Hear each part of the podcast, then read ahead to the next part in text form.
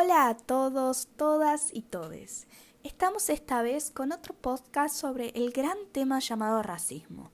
Lo que está sucediendo en Estados Unidos en los últimos meses empezó una nueva revolución y muchos movimientos en todo el mundo sobre el tema tan hablado, y por suerte dio mucho para investigar. Por esta razón, leímos dos textos sobre el racismo en el mundo y en Argentina. Uno, escrito por el argentino Alejandro Grimson, y el otro por el neerlandés Teun van Dijk. Luego de mucha observación e investigación, pudimos observar en ambos textos muchas similitudes a pesar de que plantean el racismo en distintos lugares. Aquí les leeremos algunas de ellas. La primera similitud que encontramos fue en el texto de Van Dijk, sobre el racismo principalmente en Latinoamérica. Se menciona que se ejerce un tipo de racismo de los europeos hacia los no europeos. De igual manera, este tipo de racismo es mencionado en el texto de Grimson y dice, en la segunda mitad del siglo XX se incrementó la cantidad de personas que se trasladaron de las ex colonias hacia las metrópolis o los países centrales. Entonces, de esta manera vemos que en este caso los autores coinciden. Sin embargo, podemos ver que no concuerdan con todo lo que discuten, sino que hablan de los mismos temas pero adoptan posturas distintas. En la pregunta que se le realiza a Van Schick de que si la discriminación hacia otras culturas crece, él responde que no. Sin embargo, reafirma que se mantiene. Mientras que Grimson dice, la gente ve el doble de bolivianos que realmente hay, por lo que da a entender que sí crece. En esta ocasión podemos ver cómo los autores tampoco concuerdan, ya que Teun dice en su entrevista, quien tiene el poder en general no teme, refiriéndose a que los argentinos de clase media alta no temen a que los inmigrantes de países limítrofes puedan causar. Sin embargo, en el texto de Crimson expresa cómo el argentino teme a lo que el extranjero no europeo puede hacer con sus puestos laborales, privilegios, salud, etc. En los textos de ambos autores se ve como el argentino tiende a extranjerizar a las personas que no están en el mundo blanco de las clases medias y en vez de reconocer a los países limítrofes como cercanos, los discrimina por ser inmigrantes de países pobres. Esto significa que los argentinos extranjerizan a la mitad de la población argentina ya que no cabe en ese cupo de estereotipos.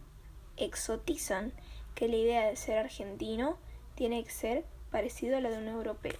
Por otro lado, los argentinos tienen esa admiración al europeo, por lo cual si los inmigrantes europeos deciden tener un hijo en Argentina, se lo considera argentinos, con mucho orgullo. Pero si son inmigrantes de países pobres, no se los siente argentinos, se los denomina de los países del que provienen sus padres. En ambos textos se presentan ideas sobre cómo terminar con el racismo, de cómo podemos educar a la sociedad para no tener que continuar con esta discriminación. Ambos coinciden con que hay que entender el racismo para poder tratarlo, pero cada entrevista se refiere a los cambios de maneras distintas. Van Dijk dice, hay que transformar la ciudad entera, sus instituciones, la política, la educación, las leyes, la ciencia. Tenemos que cambiar nuestra manera de escribir y de hablar en los textos escolares, en los medios, en los debates políticos y en todas las instituciones. Así podemos ver cómo él menciona muchos aspectos de la vida cotidiana. Por otro lado, Grimson dice, el gran desafío de nuestro país es entender la heterogeneidad cultural de la población argentina y de la que vive en Argentina, y formar a los profesionales para trabajar con esa heterogeneidad. En la medida en la que se quiere imponer una homogenización en esos espacios o en otros, inevitablemente se choca con la incompresión refiriéndose a entender que Argentina es un país con mucha diversidad cultural y aprender a respetar esto y homogeneizarlo.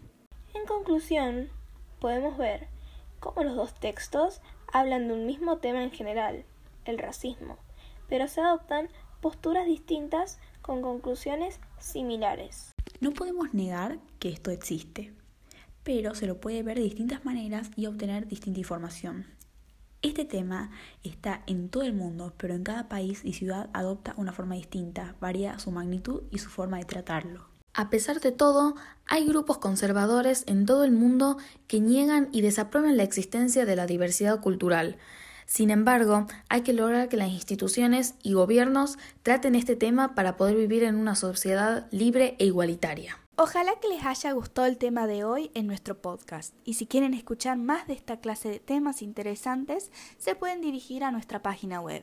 Un saludo y nos estaremos escuchando la siguiente semana.